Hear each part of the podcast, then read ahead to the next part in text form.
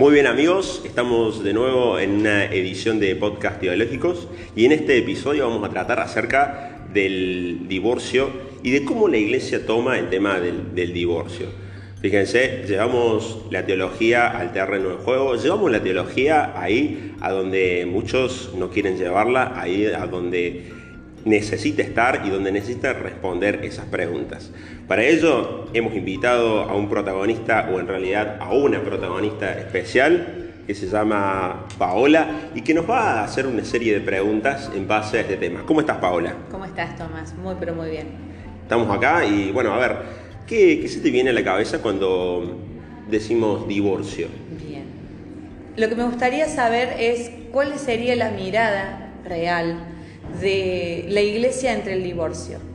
Por esta cuestión de cuando el amor se termina, pero uno está arraigado o está, ha sido enseñado, ha sido adoctrinado en que lo que Dios une, el hombre no lo separa.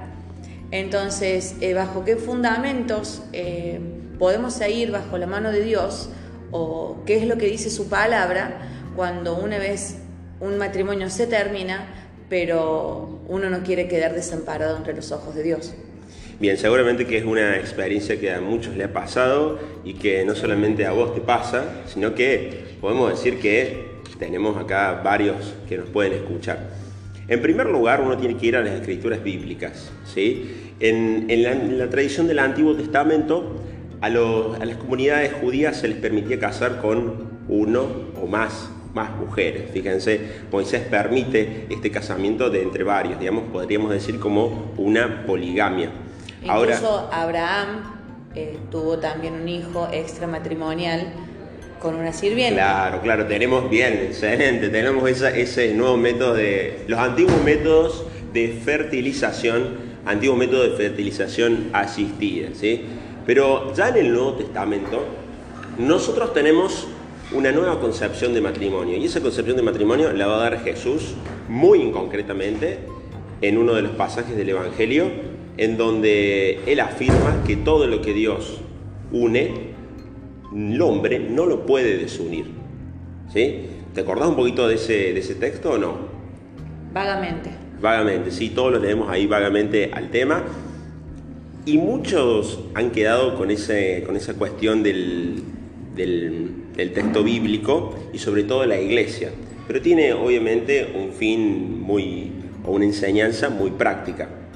La enseñanza que nos deja ese texto bíblico es que al igual que Dios se entrega por su pueblo con un amor prácticamente indisoluble, así también entre los mismos esposos tiene que haber un amor indisoluble, tiene que haber un cariño sincero, Ahora, ese es el ideal. Y nosotros en podcast teológicos, si ya los escuchaste antes, decimos siempre que una cosa es el ideal. La utopía. Bien, muy bien, excelente. La utopía, lo que, lo que Jesús propone. Pero luego, la utopía, o sea, el lugar, o sea, el, el, el marco geográfico en donde, en donde vivimos, nos lleva a otras experiencias. Entonces, Jesús habla de que lo que, lo, lo que Dios une, el hombre no lo puede separar, pero estamos hablando de que es un ideal de vivir en el amor. Ahora la vida pasa muchas veces por otro lado. Uno no puede bajar ese ideal, no lo puede convertir tanto en una ley y bajarlo como si fuera un hacha. ¿Por qué? Porque somos seres humanos frágiles, porque muchas veces somos un poco inmaduros en el tema del amor, porque muchas veces no entendemos qué es el amor, no sabemos si es la diferencia entre amor, si es enamoramiento o simplemente porque idealización. le... Claro, idealización o porque le tengo ganas a alguien. ¿sí? Ahora bien, tampoco conocemos al otro muchas veces con el que nos casamos.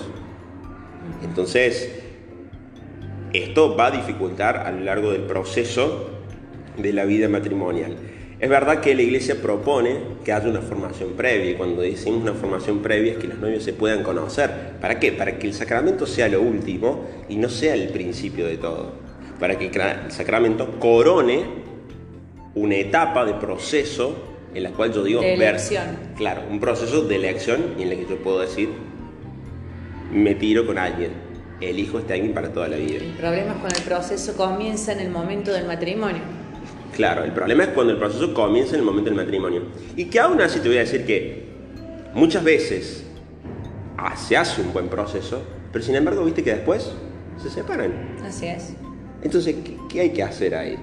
Bueno, la comunidad eclesial, la antigua comunidad eclesial, por nosotros acá en Podcast Teológicos, muchas veces hacemos este traspaso entre la comunidad vieja y, y la, la que está surgiendo, bajado de la ley tácitamente. Entonces, si Jesús dijo esto en el Evangelio, tiene que ser esto y la bajamos. Ahora, no estamos desacreditando a Jesús, ¿eh? No, no. No Al estamos contrario. diciendo que Jesús no tenga razón, no, al contrario. Creemos en el Evangelio. Ahora, en un Evangelio que baje a la vida. En un Evangelio que pueda ser acompañante de vida. No en un Evangelio juzgado. ¿Por qué? Porque si tenemos en cuenta un Evangelio que acompaña la vida, tenemos un Dios compañero de nuestra vida que sabe de nuestras fragilidades. Entonces, hay que hacer un buen proceso antes del matrimonio, pero sin embargo uno no sabe con qué puede salir el otro a la mitad del matrimonio. qué ataques puede recibir, qué, qué cambios puede haber. Incluso yo creo que ese, ese proceso también es totalmente dinámico y va cambiando y se va, y se va reformulando a medida que va pasando. La persona va cambiando, in- incluso en el entorno en que se maneja. Personas que empiezan a trabajar en otro entorno por ahí pueden ser más o menos manipulables y, eso se traslada también al matrimonio siempre. Por supuesto. Entonces, roces de matrimonio siempre va a haber. Es verdad que va a haber situaciones insostenibles. Entonces, Exacto. uno no puede seguir forzando un matrimonio porque la situación sea insostenible o por una ley. Exacto, esa era mi pregunta y sobre todo cuando la, el- la vida o el- la salud ya tanto psicológica o física de uno de los dos partes corre peligro. Por supuesto. Hasta dónde uno tiene que esperar. Claro, por supuesto. En mi caso, por ejemplo, eh, yo sufría de ataques de pánico. Estar cerca de esta persona me producía ataques de pánico y lo que me llevó en algún momento a una medicación, lo que me llevó a no estar en mi 100% de mis, eh, de mis sentidos todo el tiempo que yo necesitaba para desenvolverme en mi trabajo y en mi vida cotidiana. Entonces, este, por cumplir muchas veces la ley que nos manda el los testamentos, este, a veces uno se encuentra en una dicotomía de ¿De qué hacer? qué hacer. No estamos acá, no estamos aboliendo la ley, ¿eh? No, no, No, no, quiero. Que, se, que se entienda esto. Para los que nos están de ahí, escuchando. de ahí, de ahí claro. subyace justamente la duda de Por qué supuesto. se hace y hasta dónde Jesús perdona y, a- y nos tiene la misericordia infinita que, de la cual sabemos y somos partícipes este, desde el momento de su crucifixión en la cruz, incluso desde mucho antes, para entender cuando uno es carnal, es humano, está en este mundo transitando y no empieza desde el fin. No empezamos desde la perfección, sino Claro, que por empezamos desde un punto, todos nos encontramos en distintos puntos, hacia la perfección, fluctuantes. Fluctuantes porque la vida uno quiere levantar la cabeza y la vida muchas veces las situaciones nos bajan la cabeza. Pero mientras no vayamos a pique hacia abajo, yo creo que esa fluctuación está acompañada por Jesús. Por eso. Tiene que haber una iglesia que acompañe a las personas. Lo ideal es que como comunidad eclesial nosotros podemos acompañar a esos novios, ¿no? Para que se conozcan mejor, para que el que sepa con quién se va a casar, sepa verdaderamente. ¿sí? El, que, se va a casar tenga una idea de con quién lo va a hacer, para que esto después no sea una, una común frustración, ¿sí? porque no solamente es una frustración para uno, sino que también puede ser una frustración para otro. Ahora, siempre en el caso de que eso no resulte, porque recordemos, las personas somos un misterio. Y no terminamos de conocernos ni nosotros mismos ni al otro. Entonces, mientras más agotemos las instancias de conocimiento, lo mismo pasa, por ejemplo, con quienes se van a formar para ser sacerdotes. Una buena formación pasa por el tema de conocerse. ¿Qué quieres vos? ¿Qué quiere Dios? ¿Qué- ¿Cuál es la voluntad de Dios? ¿Qué espera de nosotros? ¿Qué espera de nosotros? ¿Qué espero yo? ¿Cuáles son mis sueños? Porque si yo ya me conozco a mí mismo, después esto detona, por así decirlo en un lenguaje coloquial. Ahora, la iglesia no puede estar para ser una inquisición. Tiene que acompañar a estos matrimonios divorciados, tiene que estar al lado, porque cualquiera se puede equivocar. Cualquiera puede tener un error. El Papa Francisco, yo te voy a recomendar que, y también a nuestros oyentes, que puedan ir hacia una encíclica que se llama Amoris Letizia, así como suena, Amoris Letizia, en donde deja a algunos obispos, fíjense, no les gusta esto. Fíjate que no les gusta esta cuestión de que el Papa dice, bueno, a ver, porque acá hay toda una cuestión más importante. Según la ley de la Iglesia, los que están divorciados no pueden volver a comulgar. Entonces, esperan del Papa, en Amoris Letizia, una respuesta firme. Francisco, ¿qué hacemos? ¿Comulgan o no comulgan? Francisco, ¿qué les dice? Vean el caso concreto. O sea, les delega la posibilidad a que el pastor pueda discernir él, porque conoce el caso, de si pueden comulgar o no pueden comulgar. Porque están separados, porque muchas veces se entendía de que la separación era una calentura con otra persona. Entonces, bueno, sí, ahí ya estamos en otro punto. Ahora, Francisco, ¿qué dice? ¿Qué les dice a los pastores? Fíjense el caso concreto.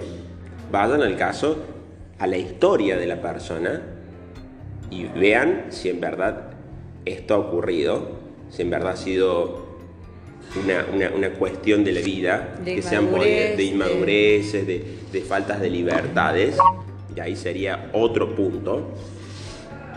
Sí, nos van llegando algunos, algunos mensajitos. sería otro punto, pero, em, pero lo deja diciendo eso. Muchos obispos se enojan con esto, ¿eh? ¿Por qué? Porque prefieren las cuestiones más, más claras. ¿Se puede hacer esto o no se puede hacer esto? subjetividad. Claro, no tanto subjetividad. Pero es que el tema acá de fondo es el, tema de la moral.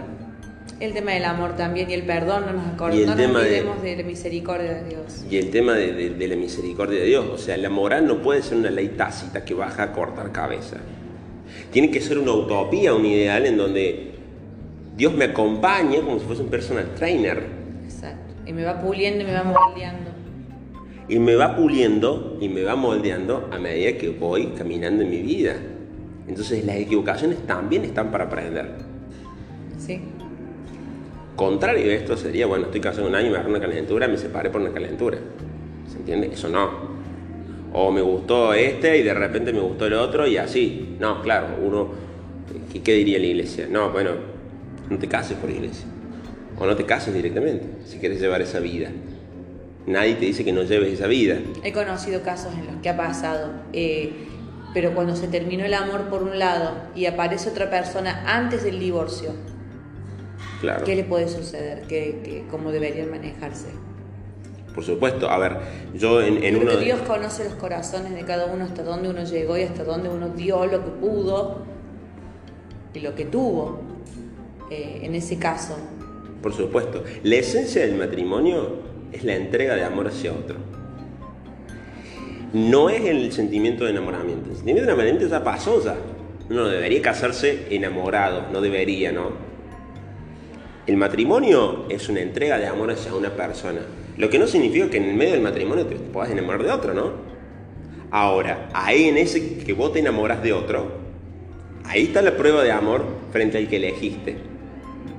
Y ahí te das cuenta la, la fortaleza también. Y ahí te das cuenta de la fortaleza. Entonces, que yo me vaya con otro porque me enamoré de otro, no, ahí no. O sea, no en cualquier caso. ¿Sí? No, no, no. A ver, la ley tiene que ayudar a la humanidad, no la humanidad servir a la ley. ¿Sí? En ese caso no está ayudando. Entonces no, no podemos cumplir la ley por la ley. La ley es un marco regulatorio. Ahora, hay veces que a la ley hay que aplicarlo en los casos concretos. Claro. ¿Se entiende? Perfecto. Entonces, como iglesia seguramente tendremos que seguir madurando en esta cuestión de acompañamiento. Hay hoy en día, hay hoy en día sacerdotes que acompañan a matrimonios separados. Bien. Hay, hay muchísimos casos en los que se cometen errores como los que acabas de mencionar, los he parecido eh, en, ámbitos muy cercanos, donde sí se han separado por cuestiones de terceros, eh, pero esa persona no, puede, no puede estar perdida no, por supuesto que no. Encontrar. No, por supuesto que... no. O sea, ha tenido, una, ha, tenido una, ha tenido una equivocación y lo ideal es que antes de una separación formal eh, pueda haber una reconciliación. la iglesia siempre apuesta en la reconciliación entre los matrimonios. Sí, pero el Antes que perdón, haya- el perdón de Dios no es el mismo que el perdón humano. Claro, ¿no? Por supuesto. En muchos casos conocidos en los que sí ha habido segundas oportunidades y han sido peor que las primeras porque está ese vestigio de esa tercera, que esa tercera persona dejó en el medio que no se llega a tolerar. Muchas veces es por un caso de poder, de que sí quiero volver a estar con esa persona o la perdono entre comillas, pero no la perdono porque va a estar siempre ese eh, orgullo herido, tanto sea si fue una mujer si fue un hombre, acá es independiente. Entonces ahí, como que tenemos mucho para seguir Sí, charlando. sí, sí, por supuesto. En la próxima tanda a lo mejor seguiremos en esta, en esta cuestión del matrimonio. Muchísimas gracias por participar, Paola. Estamos El placer es seguramente, todo mío. seguramente que lo- los, los oyentes van a estar bastante felices, aunque sea por el poco tiempo y también por el mucho tiempo que hemos desarrollado y por los ruidos, porque recordemos que este podcast está en el campo de terreno, Es totalmente natural. es totalmente natural y estamos en más en medio de unos mates. Nos estamos viendo en la próxima edición.